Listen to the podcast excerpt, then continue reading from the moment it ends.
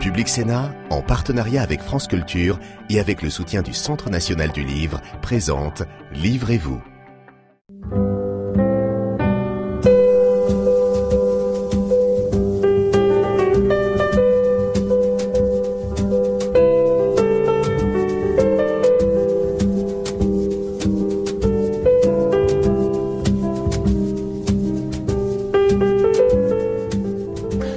Bienvenue dans Livrez-vous. Lorsqu'on parle d'elle, c'est plutôt en termes de crise que d'union. On l'a dit rongée, dévastée, fracturée.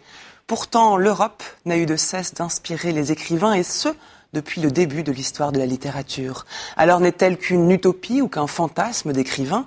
Le poète Laurent Godet fait paraître aux éditions Actes Sud Nous, l'Europe, le banquet des peuples, une épopée pleine d'espoir et il nous rejoindra en deuxième partie pour en parler. Mais d'abord, j'accueille notre premier invité, un philosophe qui réveille la mémoire de Paul Valéry et son pessimisme européen. J'ai le grand plaisir d'accueillir Régis Debray. Bonjour à vous. Bonjour. Bienvenue dans Livrez-vous. Je vous ai présenté comme philosophe. Comment vous présentez-vous? Philosophe, ça me va. Ajouter écrivain, c'est contradictoire, mais enfin, j'essaye de donner euh, la priorité à l'écriture. Ça sert à rien de chercher le sens des choses, parce que les en ont peut-être pas. Faut donner le rythme et la couleur des choses, donc faut être plutôt écrivain, ou tenter de l'être. Et on pourrait dire aussi médiologue?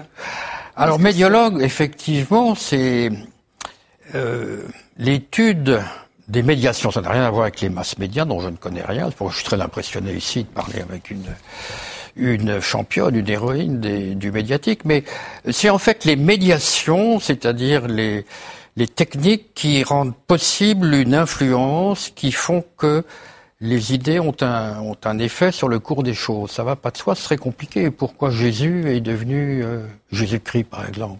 Ce qui n'était pas à son origine. Donc pourquoi le christianisme est né? Pourquoi le marxisme est né? Pourquoi il meurt? Enfin, voyez-vous, c'est un peu quelque chose qui a à voir avec euh, technique et culture. Qu'est-ce qu'une technique influence sur euh, la culture? Et autrement dit, par quoi sommes-nous déterminés? Par des petites choses qu'on ne connaît pas. Le livre, par exemple, c'est quelque chose de très étonnant, le livre. Il y a 2000 ans, ça n'existait pas. Mmh. Peut-être que demain, ça n'existera plus. Donc la médiologie s'intéresse à tous les les moyens, les véhicules par lesquels nous avons accès à l'histoire, au sens peut-être Pour parler pédant, ce sont les interfaces entre la technique et la culture. Et c'est vous qui avez créé la médiologie? Oh, c'est un bien grand mot, c'est Victor Hugo qui l'a créé. Mmh. Ceci tuera cela. Dans Notre-Dame de Paris, je vous recommande ce passage. On en parle beaucoup en ce moment. Vous savez, c'est l'archidiacre Frollo qui a un petit livre de Gutenberg et, et il est devant la cathédrale et, et il dit de façon prophétique, ceci tuera cela. C'est-à-dire le petit livre qui donne accès directement à la Bible. On n'a donc plus besoin d'intermédiaire, donc on n'a plus besoin de l'Église, donc le papier tuera le pape. C'est pas bête parce que c'est le protestantisme, si vous voulez, dès le XVe siècle. Autrement dit, Hugo est un médiologue génial. Moi, je ne suis qu'un petit continuateur. À votre manière, en tout cas, vous continuez à faire euh, vivre les petits livres, comme vous dites. Aujourd'hui, euh, vous êtes ici parce que vous avez écrit un tract, l'Europe fantôme. Mmh. On y viendra en deuxième partie d'émission mmh. quand Laurent Godet nous rejoindra. Et un petit livre par le format qui s'appelle Un été avec Paul Valéry. Il s'inscrit dans la collection de Un été avec d'autres, d'autres penseurs qui étaient parus avant.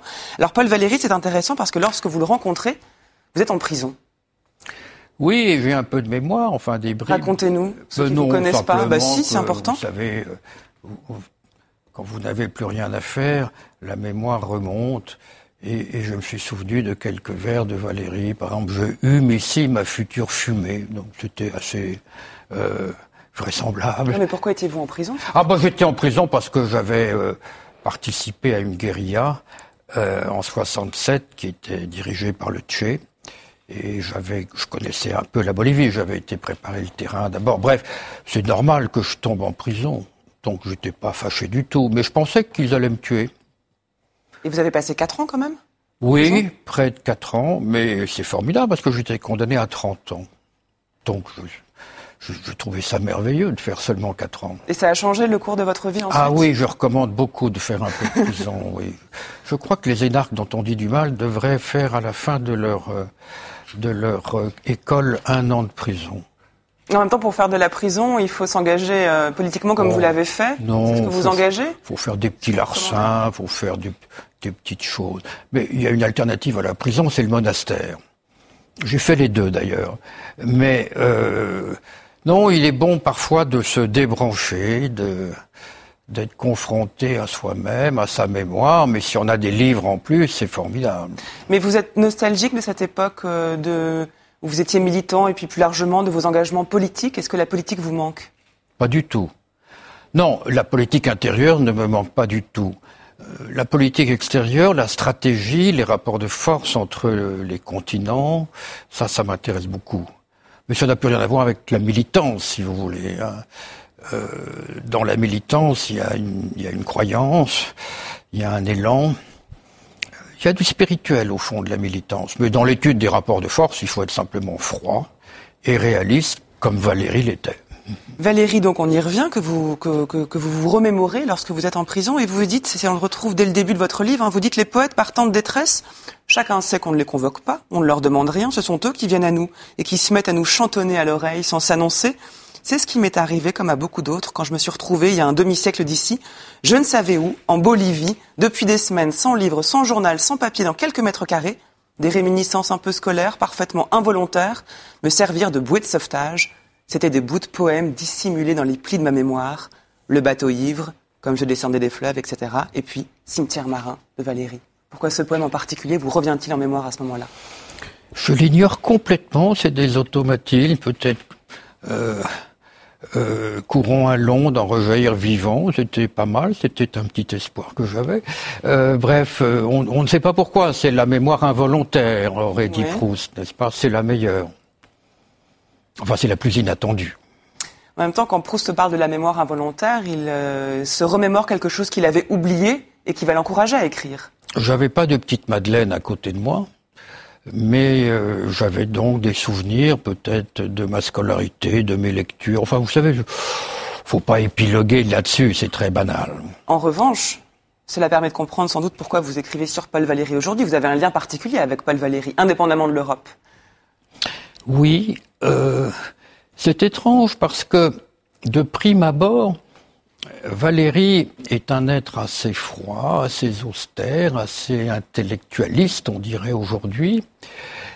Mais c'est en me rapprochant de lui, en le lisant, en lisant les mémoires qui le concernent, dont les journaux dont, qui parlent de lui, je parle des journaux intimes euh, des femmes qu'il a aimées, j'ai vu un personnage euh, au fond, euh, très lyrique, très torturé, très angoissé, et surtout extrêmement drôle. Valérie, quelqu'un de très drôle. Drôle par son acuité, euh, son paradoxe, ses paradoxes, sa concision. Bref, j'ai trouvé quelqu'un qui n'avait rien à voir avec sa légende, et j'ai eu envie de le décongeler. Mmh. C'est-à-dire de le sortir de cette image euh, d'académicien un peu guindé, euh, de poète classique, euh, lecture obligatoire en, en terminale, euh, et j'ai trouvé un être euh, d'une richesse extraordinaire, et surtout, quand on lit Regard sur le monde actuel, qui est un recueil d'essais, on est plongé dans notre actualité. Je trouve qu'il a, il, il laisse... du début du XXe siècle, important. Oui, du début du XXe siècle.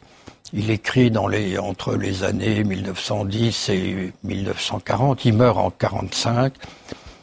Et ce qu'on ne sait pas, c'est le prestige qu'il avait, notamment auprès de Jean Moulin. J'ai appris par Daniel Cordier que Jean Moulin voulait faire de Valéry le président de la Nouvelle République. Euh, en sorte que quand De Gaulle l'invite euh, euh, au ministère de la Guerre, à la Libération, De Gaulle, futur président de la République, ne sait pas qu'il parle à un ex-président de la République. Il le prend pour un homme de lettres, ce qu'il était. Mais surtout, De Gaulle euh, est un, était un lecteur de Valéry, euh, comme beaucoup de gens à, l'époque. Euh, des gens qui l'impressionnaient par son intelligence, euh, son ironie caustique. Voilà. Euh, il n'a pas écrit que le cimetière marin qu'on cite beaucoup. Non. Il y a Monsieur Test où on voit son humour déjà, cet homme très froid qui se fait rattraper par des, par des sentiments. Et qui commence par la bêtise n'est pas mon fort. Euh, Ce qui est une phrase très drôle quand même. Un peu prétentieux parce qu'on est tous un peu bêtes. Mais c'est le sujet de Monsieur Test justement. Lui ne l'était pas malheureusement. Mais il a un problème quand même, Paul Valéry. C'est qu'il était anti-Dreyfusard. Alors, c'est sa faute de jeunesse. Vous savez, D'abord, il était sous, euh, il était très soumis à l'influence de Degas, euh, de Renoir. Vous savez qu'il y a eu parmi les Antilles Réfusards des gens pas mal du tout. Alors, il a, eu ce faux pas. Euh, c'est le seul qu'il a commis. Il était jeune, excusons-le. Et puis. On sépare l'œuvre et l'homme. Non, mais on sépare la jeunesse de la maturité, peut-être. Et il s'est beaucoup repenti. Euh, il a eu des problèmes avec Gilles là-dessus. Mais c'était pas un homme euh, de politique, si vous voulez, au sens euh, banal, immédiat du mot. C'était un homme qui voyait loin, donc il voyait peut-être pas de près ce qui se passait dans l'immédiat. Vous allez même jusqu'à le qualifier de lanceur d'alerte. Ah, c'est le lanceur d'alerte type. Qu'est-ce qu'il a déclenché? Qu'est-ce qu'il a lancé comme alerte? Oh, elle serait infinie. Quand il est à Londres en 1897, il explique aux Anglais qu'ils vont devoir se battre contre les Allemands. Pas mal. Mais puis aussi, il, envisage, il, nous alerte sur ce qu'il appelle le monde de l'ubiquité, c'est-à-dire que la mondialisation. En 1920, c'est pas mal que de dire ça. Et puis peu après, il voit que les moyens de communication, ça change beaucoup de choses, et il dit, il y aura bientôt des sociétés de distribution de réalité sensible à domicile. Donc c'est un visionnaire plus qu'un lanceur d'alerte. Donc il annonçait la télévision, mais il annonçait beaucoup d'autres choses. Il annonçait la montée de l'Asie, par exemple. Euh, il annonçait qu'il y aurait un jour une invention militaire qui bouleverserait tout, la bombe atomique. Euh, et malheureusement, ce grand Européen, qui n'a cessé de sillonner toutes les capitales euh, d'Europe entre 1920 et 1940, il a dit à la fin, c'est fini l'Europe. Ce qui est pas mal. Entendons-nous, l'Europe, mère des arts, des armes et des lois, l'Europe qui irrigue l'humanité, l'Europe qui est au fond maîtresse du monde, hein, il a compris que c'était les États-Unis. Voilà. Sentir ça en 1945, c'est pas mal. Surtout que c'est un moment où, pour d'autres, c'est le moment où elle naît vraiment, cette Europe. Non, il y a quelque chose d'autre qui naît, qui est l'union. Oui, parce que vous pensez que l'Europe n'est plus, en fait. Oui, ce qu'il y a aujourd'hui, c'est une caricature euh, technocratique et financière qui n'a rien à voir avec l'Europe que Valérie avait en tête. Une province de l'Empire américain, ce que Aujourd'hui, c'est ce que nous sommes. Mais Valérie avait une toute autre idée en tête. Il avait l'idée d'une Europe de l'esprit, où euh, les hommes d'études, de savoir, euh, aurait beaucoup d'influence sur euh, les hommes de pouvoir, qu'il y aurait une sorte de coopération, de coproduction de l'histoire entre deux. Il avait vraiment une très haute idée de l'Europe et il a tout fait pour. Il a même s'est réconcilié avec les, les Allemands il a même été insulté par l'action française pour être pro-allemand. Voyez-vous, c'était difficile. Et il a même voulu amener Einstein à Paris. Il voulait qu'il soit, qu'il ait une chaire au Collège de France. Il n'a pas réussi parce que Einstein était étranger et en plus juif et en plus allemand. Alors Valéry s'est battu, mais il a dû renoncer. Voyez-vous, c'était un homme euh, qui allait à contre-courant, donc il avait 20 ans d'avance sur son temps. Il a toujours 20 ou 30 ans d'avance sur son temps, c'est pourquoi il faut lire aujourd'hui pour comprendre ce qui se passe aujourd'hui. Ai-je raison de lire en vous lisant, Régis Debray, cette, cette urgence à lire Paul Valéry aujourd'hui, une forme de nostalgie envers, euh, non seulement envers la période où vivait Paul Valéry, mais surtout envers cette exigence de l'esprit qui, selon vous, aurait disparu aujourd'hui, cette inculture contemporaine qui nous caractérise? Les mots ne sont pas les miens. Non, De Gaulle disait du temps où les nations se haïssaient, l'Europe avait plus de réalité qu'aujourd'hui. C'est-à-dire qu'il y avait une véritable circulation euh, des élites, euh, des, musiciens, des écrivains, des architectes entre les pays d'Europe. Et Valérie a orchestré un peu ces rassemblements d'écrivains de toutes parts, euh, Salvador de Madariaga par exemple. Je parle de lui parce que Valérie est un peu comme Camus, c'est un Méditerranéen. Hein. Pour lui, l'Europe, c'est la Méditerranée. C'est devenu le Nord maintenant. Tous les centres de décision de l'Europe sont au Nord, sont, sont au, Nord de l'Europe. Mais pour lui, euh, c'est la pensée de midi, un peu comme pour Camus, si vous voulez. C'est un homme du soleil, c'est un homme de la lumière, c'est même un homme des bains de mer. Il faut s'imaginer Valérie en maillot de bain. C'est le seul sport qu'il pratiquait. Il était très bon dans la natation. Euh, et donc, euh, son idée, c'était une Europe qui tenait beaucoup à l'Orient par, euh, le christianisme, religion orientale, et puis par la Grèce et par Rome. Donc il se faisait une très haute idée de l'Europe qui n'était pas du tout l'Europe euh, financière euh, et capitaliste d'aujourd'hui. Mais la nostalgie dont je vous parlais n'était pas simplement à l'égard de l'Europe, mais à l'égard de la culture, qui était celle que véhiculait Paul Valéry et qui, euh, si j'en crois le contenu de vos ouvrages, Régis Debray, n'est pas à la hauteur aujourd'hui. Vous êtes très sévère envers ce que vous appelez quand même une forme d'inculture contemporaine. Oui, cette inculture, elle tient beaucoup de faits, mais nous avons une autre culture. Hein. Il n'y a jamais, il y a jamais, nous avons, disons, la culture de l'instant, la culture de l'image. Euh, nous avons une d'autres repères culturels, mais les repères de Valérie euh, étaient liés à, je dirais, aux grandes épopées, à la littérature, à la poésie, à la raison aussi, à la géométrie. C'était un homme qui respectait la science, qui la pratiquait d'ailleurs. Il faisait beaucoup de mathématiques. Euh, mais effectivement, euh, si on appelle culture, si vous voulez, euh, la mise en perspective du présent,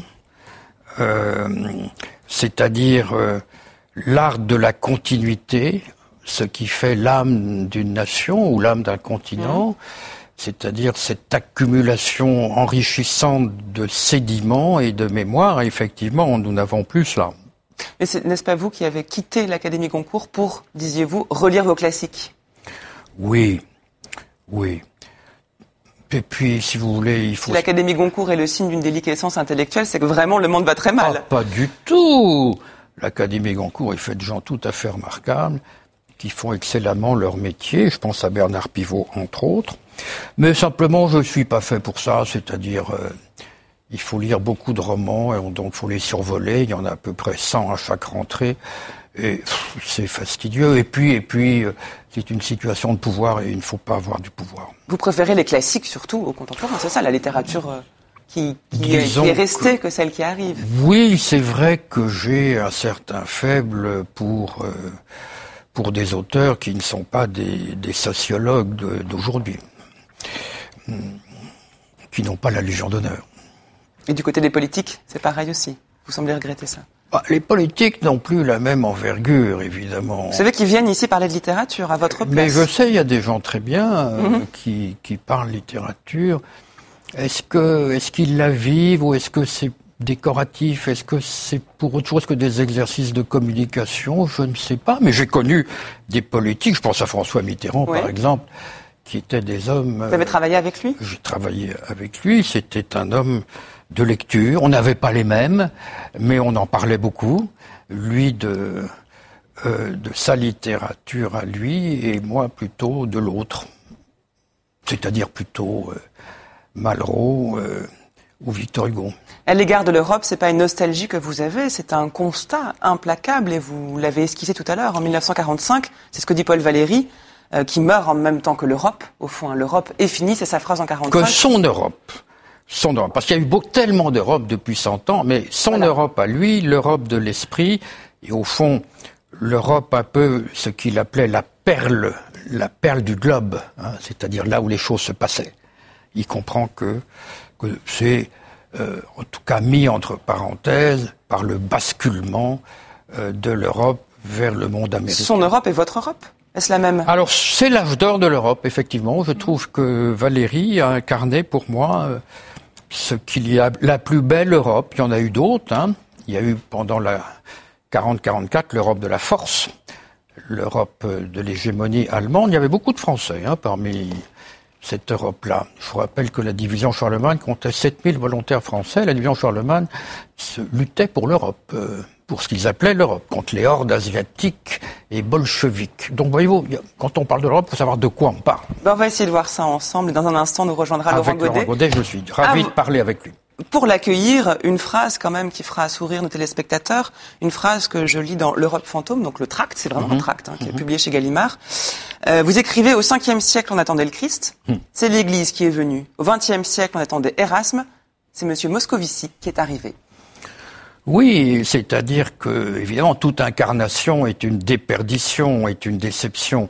Mais là, vraiment, on a tout de même une, une sévère désillusion. Vous savez, on est tous en mal d'Europe et on a tous mal à l'Europe. On est en mal d'une Europe euh, idéale, rêvée. Chaque génération est en mal de cette Europe. Et puis l'Europe qui se réalise, elle nous fait mal. Alors, est-ce qu'il faut recommencer? Moi, je crois pas. Je crois qu'il faut tourner la page. Mais enfin, Valérie, en fait, nous restitue, je dirais, ce qu'il y a de meilleur dans l'Europe, c'est-à-dire, au fond, euh, la capacité d'accueillir d'autres cultures, la mémoire historique et, la raison, c'est-à-dire, euh, pour un laïc, disons, l'indépendance de la science, de la recherche scientifique, avec les, les, conjonctures politiques. Donc tout ça fait vivre quelque chose qu'on a envie de voir revenir. Euh, alors, nostalgique, il n'y a que les révolutionnaires qui sont nostalgiques. Hein. Je, ce fut votre cas, cher Régis de Non, mais les révolutionnaires sont nostalgiques parce qu'ils pensent que les événements passés sont inachevés. Il y a eu des révolutions qui ont commencé, qui n'ont pas conclu, et c'est à eux de les faire revenir en quelque sorte pour les faire aboutir. C'est pourquoi tous les révolutionnaires sont des hommes du passé. Il n'y a que les conservateurs qui sont dans la modernité. Euh, 89 veut refaire la Rome antique, 1848 veut refaire 89, Lénine veut refaire la Commune de Paris. Euh, et mon ami le sous-commandant Marcos voulait refaire Zapata. Donc voyez-vous, un bon révolutionnaire a toujours un rétroviseur. Mais il pour aller plus loin, voilà. pour recoudre, pour, pour reprendre le fil. Mais pour reprendre le fil, il faut avoir de la mémoire. C'est pourquoi les conservateurs ont généralement peu de mémoire, les révolutionnaires en ont beaucoup. Le conservateur, c'est celui qui conserve. Et quand on conserve, on ne change pas. Donc le conservateur, le conservateur veut s'adapter au temps présent, il veut coller à son temps. Le grand mérite de Valéry, c'est qu'il n'a pas collé à son temps. Donc il avait toujours 30 ans d'avance en voyant ce qui germait, si vous voulez, l'avenir qui germait. Et c'est absolument étonnant. Là, je vous ai parlé de, de la télévision, il faudrait parler de la radio, mais il faudrait aussi euh, parler euh, de l'Asie. C'est tout de même l'homme qui a compris que l'Asie allait prendre, euh, je dirais, allait devenir le chef d'orchestre. On va surtout de, parler d'Europe. D'abord, vous, vous êtes dans quel camp? Vous êtes révolutionnaire ou conservateur? Alors moi, j'essaye de ne pas être conservateur, c'est-à-dire de me décrocher du temps présent. C'est-à-dire j'essaye de ne pas être obnubilé, halluciné par la dernière découverte, le dernier auteur à la mode, le dernier bidule qui marche. Euh, non, non, je, je, suis, je n'ose pas dire révolutionnaire parce que... Démystificateur? Non. Euh, oui, alors c'est vrai que quand on a un peu de recul, on ne marche pas avec les modes et les grands élans, les grandes illusions du moment, et donc on est toujours un peu rabat-joie. Hum. Mais moi, j'essaye de le faire avec humour et avec le sourire, parce qu'au fond, tout ça n'est pas tellement grave. Il n'y a rien de catastrophique. Euh... si l'Europe s'effondre, pour vous, elle était déjà effondrée. Non, Je vous propose mais l'Europe, mais une, autre Europe va naître, mais ce ne sera pas celle-là, voilà. Continuons cette discussion avec Laurent Godet. Très volontiers. Que nous accueillons maintenant.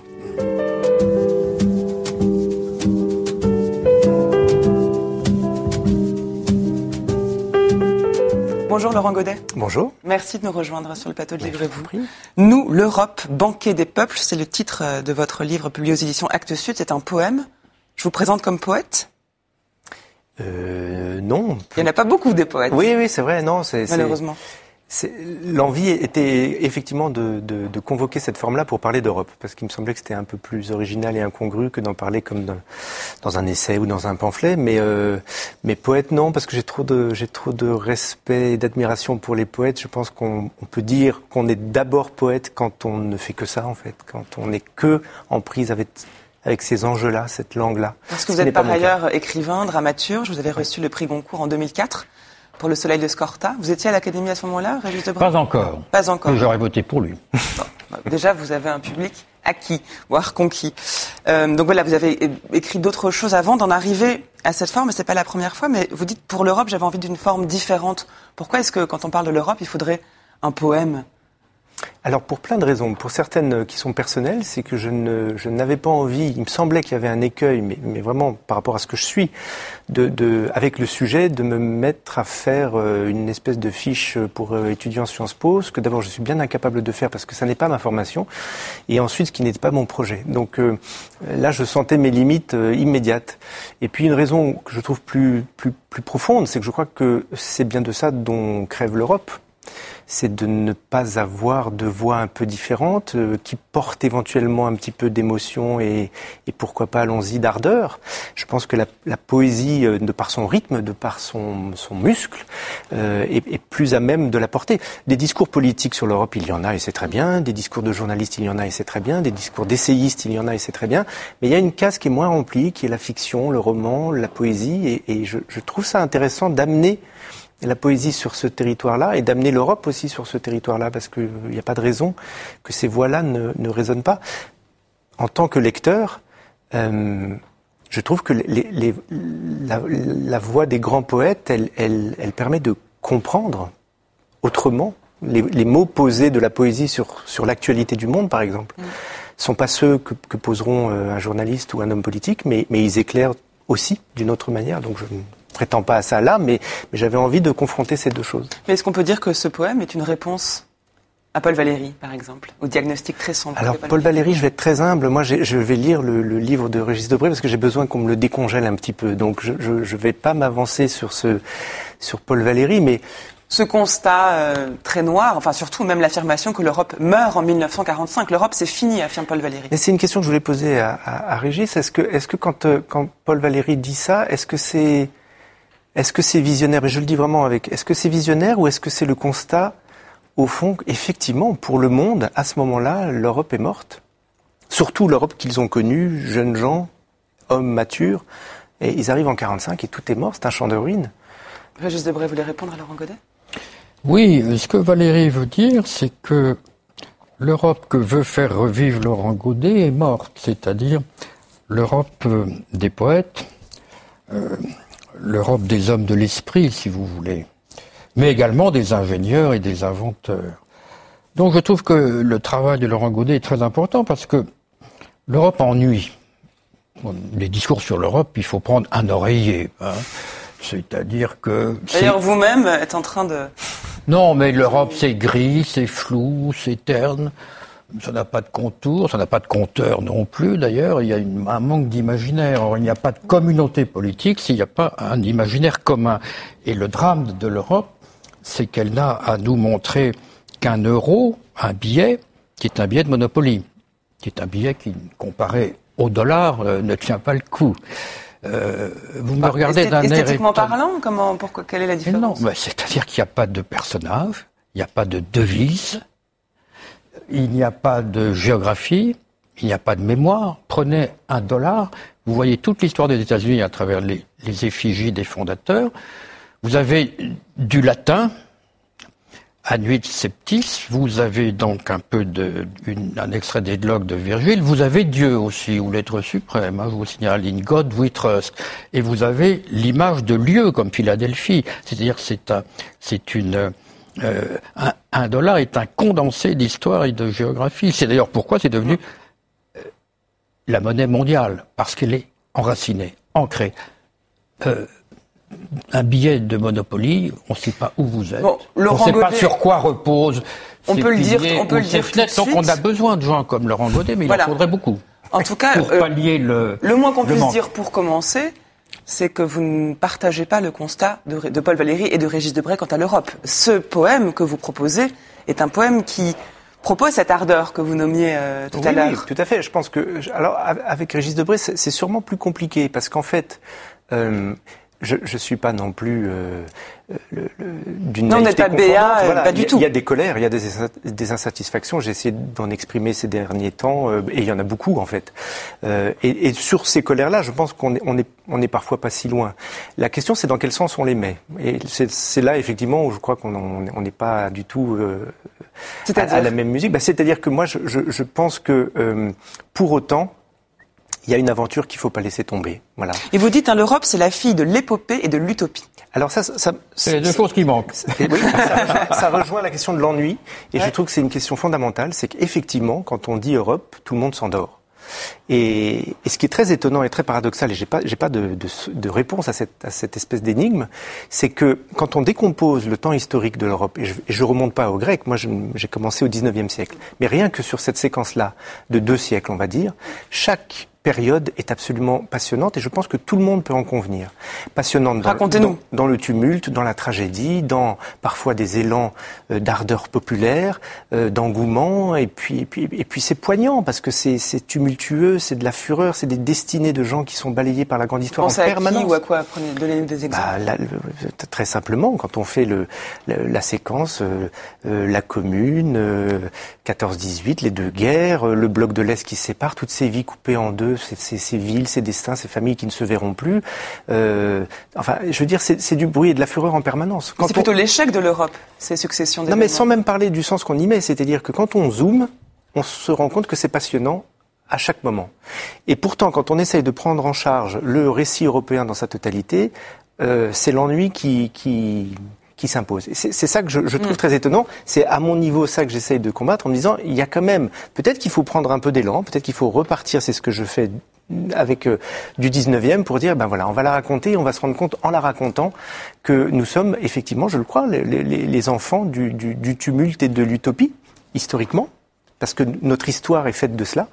Euh, Aujourd'hui, c'est bien de cela dont il est question aussi en creux. Oui, raconter cette histoire, mais de manière qui, une manière qui n'est pas du tout anodine. Votre livre paraît à la veille des élections européennes. C'est une manière d'attirer l'attention, d'encourager les gens à voter, et c'est pareil pour votre livre aussi, Régis Debray. Alors je ne sais pas si ça encourage les gens à voter, je parierais que non, mais dans un cas comme dans l'autre, c'est pas anodin que vos livres paraissent ce mois-ci.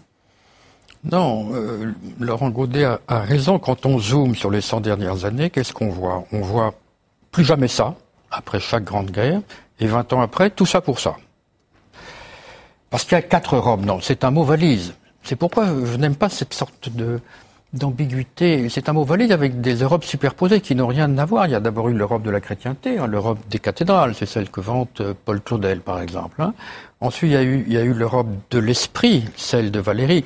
Ensuite, il y a eu l'Europe de Drieux-La Rochelle, qui est une Europe de la force. Et vous savez que Drieux, c'est intéressant il dit il faut que l'Europe se fédère ou elle va disparaître. Il n'y a pas de fédération sans fédérateur. J'aurais aimé que ce soit la France, dit Drieux en, en 1942. C'est l'Allemagne. Donc je fais la guerre avec l'Allemagne pour l'Europe. Et ensuite est venue l'Europe de la finance, l'Europe de l'homo economicus, puisque les fondateurs de l'Europe sont des banquiers, des financiers, et ils ont l'idée qu'à partir de l'économie, on va pouvoir faire du politique, ce qui est une idée bête. Mais sur la date de parution de votre livre La date de parution de mon livre, bah, écoutez, simplement... C'est pas un hasard. Non, mais ça, ça n'appelle à, rien, mon livre. Ça appelle à, à réfléchir, tout simplement. C'est un tract. C'est un tract. Un livre, c'est un tract bah, qu'on a envie de distribuer. Non, l'idée de cette collection, c'est de demander à des écrivains euh, un peu de réagir à l'événement, mais pas en termes journalistiques, en termes, disons, de peut-être, sinon d'intelligence, en tout cas de recul et avec un certain style. Laurent Godet, quant à votre engagement ou non politique par rapport à ces élections européennes à travers ce livre?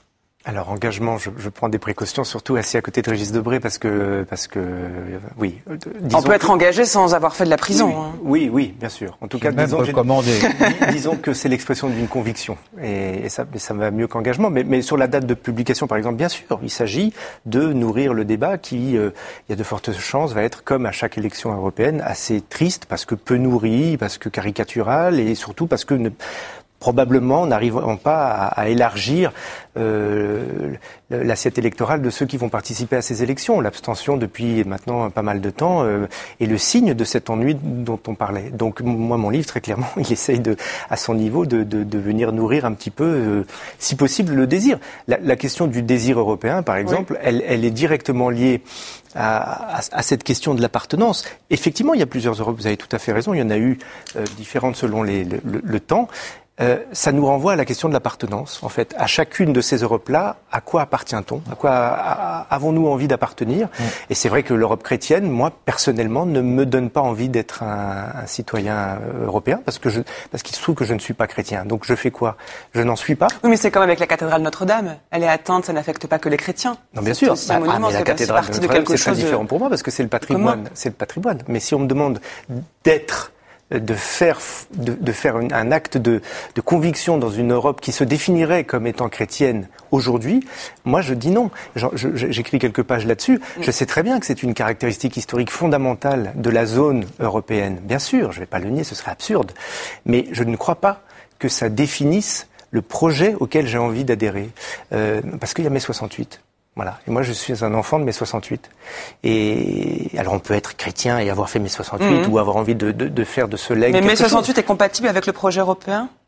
Eh ben, je pense que je pense quand même la revendication justement d'une absence de je soumission pense et d'oublier que, que que ce serait pas mal de l'intégrer au projet européen, qu'il y a quelque chose indépendamment des enjeux politiques de l'époque que, que, je connais infiniment moins bien que, que Régis, mais, mais de, de ce moment-là, il y a, y a, un leg que là je peux en parler, c'est-à-dire que euh, je pense que c'est aussi, au fond, si vous voulez, je, je pense que l'attentat de Charlie, il a tué mai 68.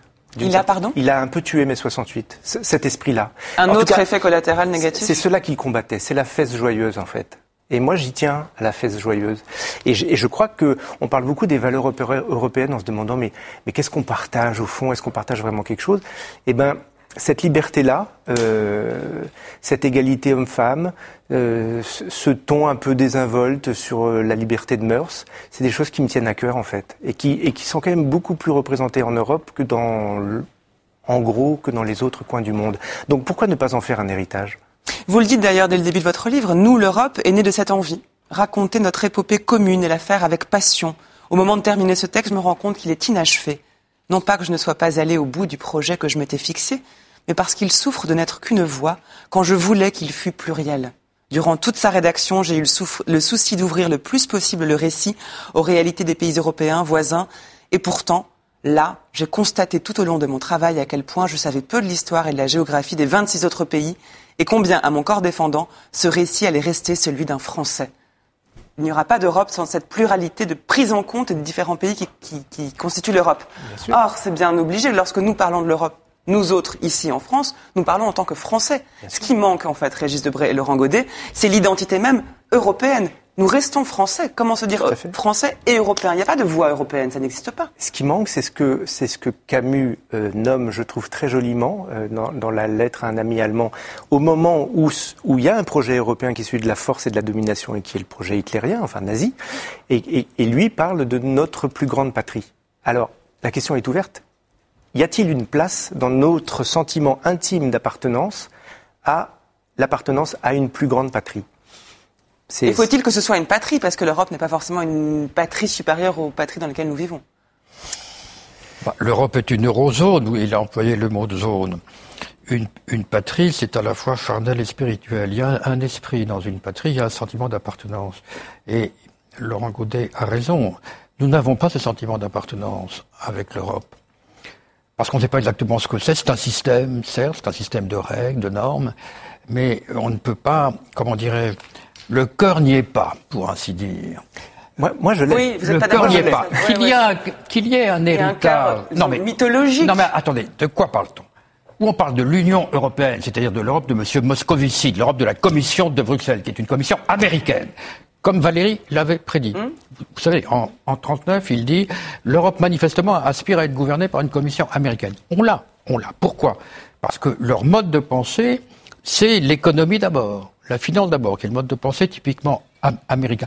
Mais c'est vrai que nous avons, il a raison, nous avons un leg européen, nous avons un héritage.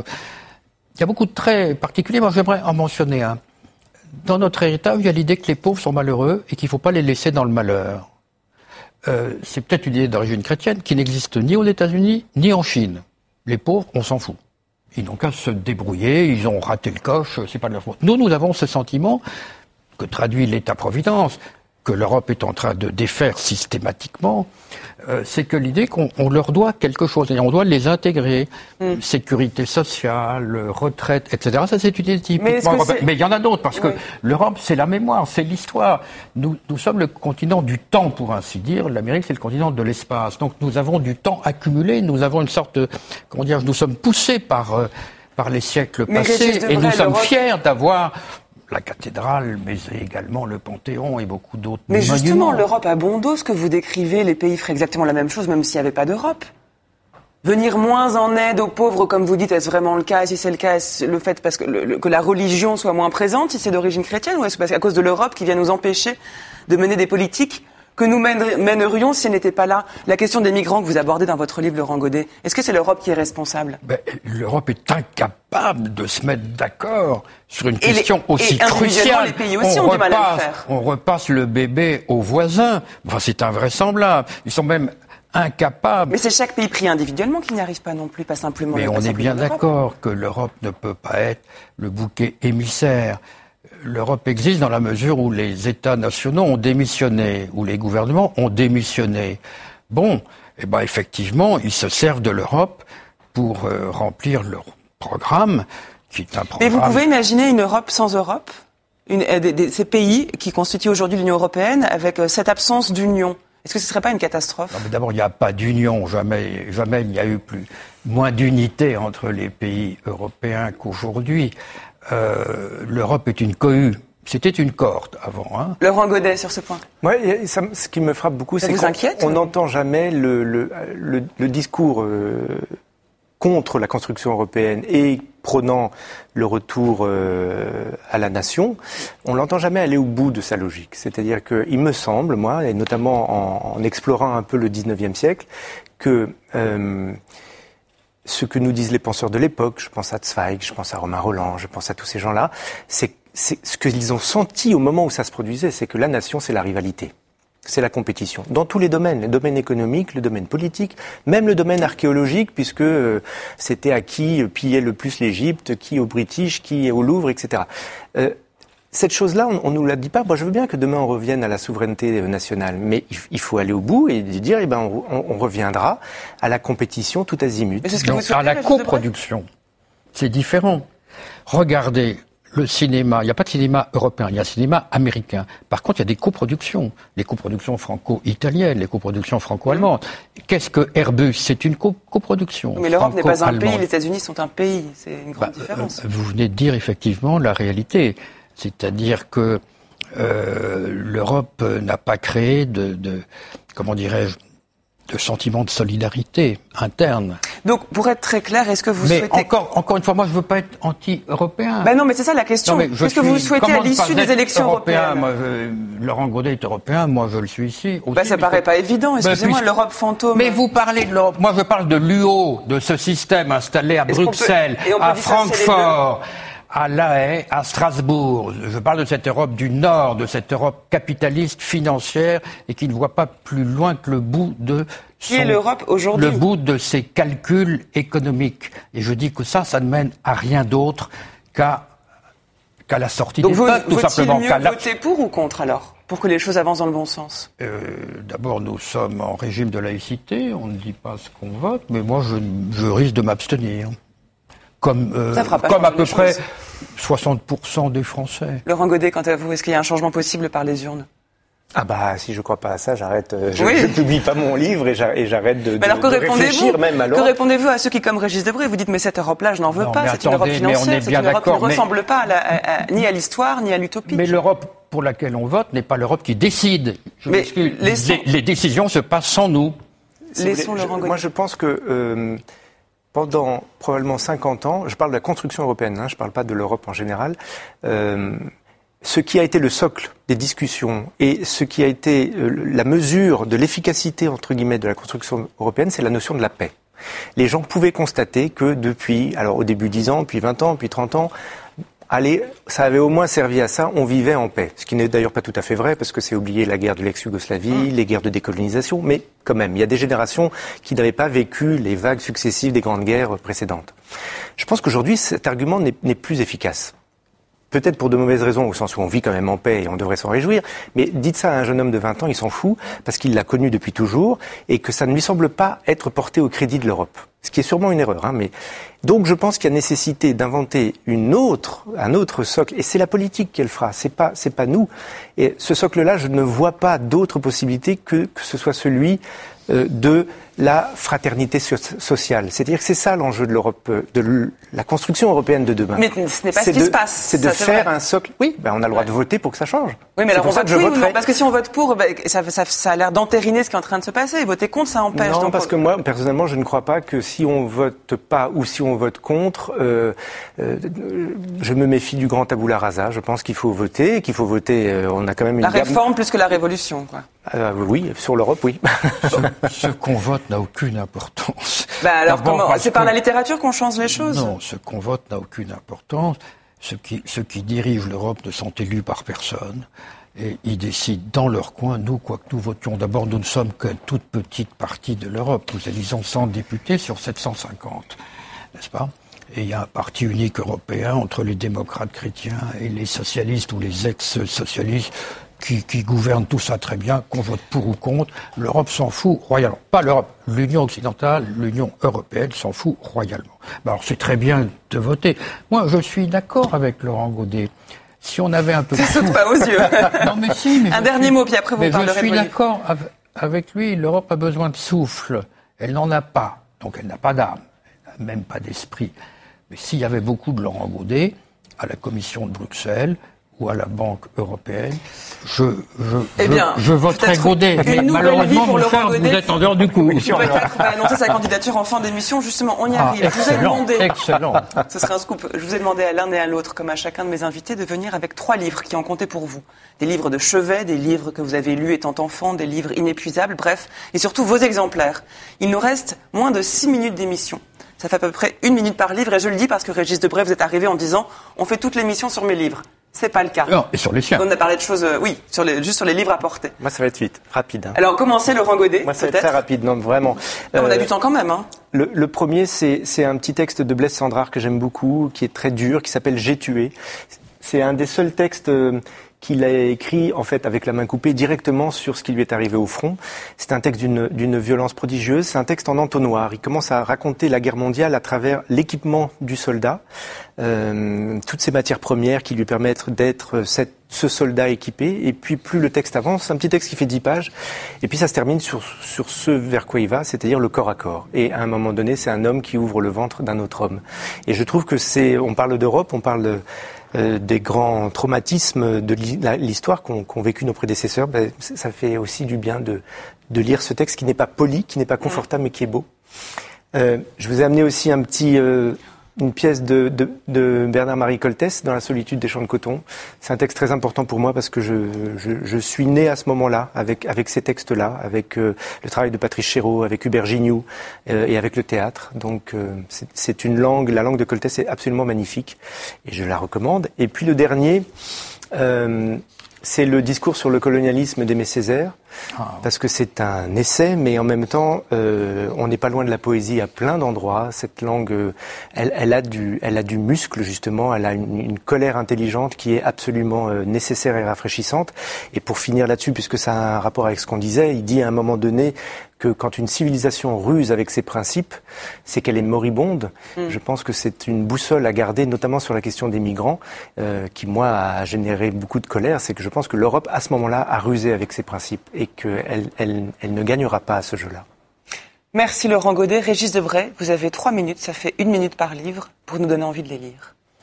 Eh bien moi, pour faire un rebond sur Aimé Césaire, je vais d'abord amener à l'héros Carpentier le siècle des Lumières, qui mélange la poésie et l'histoire, puisque le héros est Victor Hugues, qui est un grand révolutionnaire français, qui est expédié à la Guadeloupe et qui, dix ans plus tard, va rétablir l'esclavage. Autrement dit, c'est un livre sur euh, la part obscure des Lumières. C'est un livre sur ce qu'on ne nous raconte pas en France. Mais c'est pas du tout un livre idéologique. Il est plein de sensualité, il est envoûtant, il est plein de magie, euh, d'épaisseur sensorielle, mais il raconte au fond l'histoire des retournements de l'histoire. et je trouve que ça peut nous faire réfléchir. C'est un roman d'aventure et d'amour, mais qui, moi, m'a, je dirais, je l'ai lu en 63, et il m'a emmené en Amérique latine. Les livres, parfois, au sens figuré. Vous prennent, vous prennent et vous amènent. Euh, Puis au sens propre. Et vous amènent loin. Ensuite, j'ai amené la forme d'une ville de Julien Gracq. La ville, c'est Nantes. Mais euh, vous l'avez connu, Julien Gracq? Oui, bien sûr. Mais il parle de la ville en parlant de lui-même, c'est-à-dire qu'il il fait une autobiographie en montrant que notre intérieur dépend de notre extérieur et que au fond, euh, une ville est un milieu incubateur, est un milieu euh, qui nous forme, qui nous formate. Et en fait, c'est une, autobiographie par les lieux, si vous voulez. Alors ça reprend évidemment la forme d'une ville changée là, hélas plus vite que le cœur d'un mortel, nous en savons quelque chose. La forme du centre de Paris a changé et notre cœur en est blessé. Alors lui ne parle pas de Paris, mais il parle de ce qu'il a formé dans son esprit. Et ce qu'il a formé, ce sont des promenades, des perspectives, de ce qu'il appelle des zones à haute tension. Et donc, ça nous rappelle qu'il faut regarder autour de soi pour bien voir en soi-même, si vous voulez. Et alors, bien sûr, Hugo, vous m'excuserez, mais c'est pas Notre-Dame de Paris. Parce que Notre-Dame de Paris, c'est euh, le Moyen Âge. Les Misérables de Hugo, c'est aujourd'hui parce qu'il pose tous les problèmes euh, de... Enfin, dans le texte, c'est le 19e. Mais... Oui, le texte, c'est le 19e. Mais excusez-moi, quand il raconte une émeute à, Paris comme celle de l'enterrement du général Lamarck en 1832, il fait le reportage le plus précis qui soit sur les Gilets jaunes. C'est-à-dire sur ce qui distingue une émeute d'une insurrection, une insurrection d'une révolution. C'est lui-même qui invente le mot oclocratie. Il n'est pas pédant, Hugo. Oclos, c'est la foule. Il oppose l'oclos la foule au démos, au peuple, mais il dit la canaille est le commencement douloureux du peuple. Et il rappelle que Jésus-Christ a été suivi par la canaille, pas par euh, les élites de son temps. Donc je trouve que Hugo, c'est vraiment pour comprendre notre monde, c'est aussi un homme, c'est aussi un lanceur d'alerte.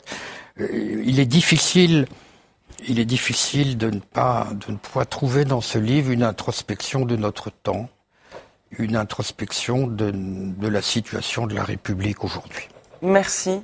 En 20 secondes, vous voulez présenter votre quatrième livre? Je vois qu'il est là. Vous aviez un autre livre Ah oui, alors ça va nous réunir avec Régis Debré. C'est Lionel Trouillot. Ah, un, un, écrivain haïtien vivant, vivant à Port-au-Prince que j'adore. Et il a écrit ce petit livre qui s'appelle Le doux parfum des temps à venir, qui est une, une le monologue d'une mère à sa fille. C'est absolument magnifique. Merci. Et c'est sensuel. Eh bien, je suis ravie. Il est réjouissant de voir qu'on parle beaucoup mieux le français ailleurs qu'en France.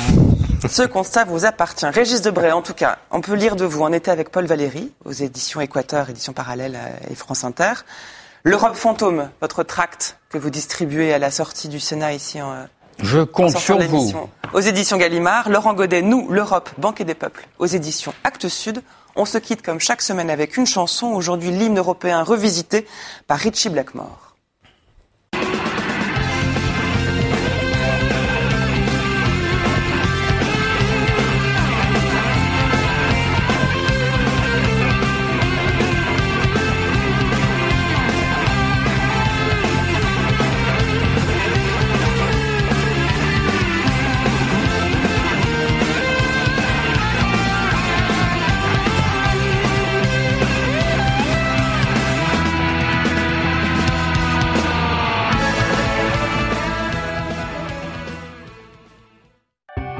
Sénat, en partenariat avec France Culture et avec le soutien du Centre national du livre, vous a présenté Livrez-vous.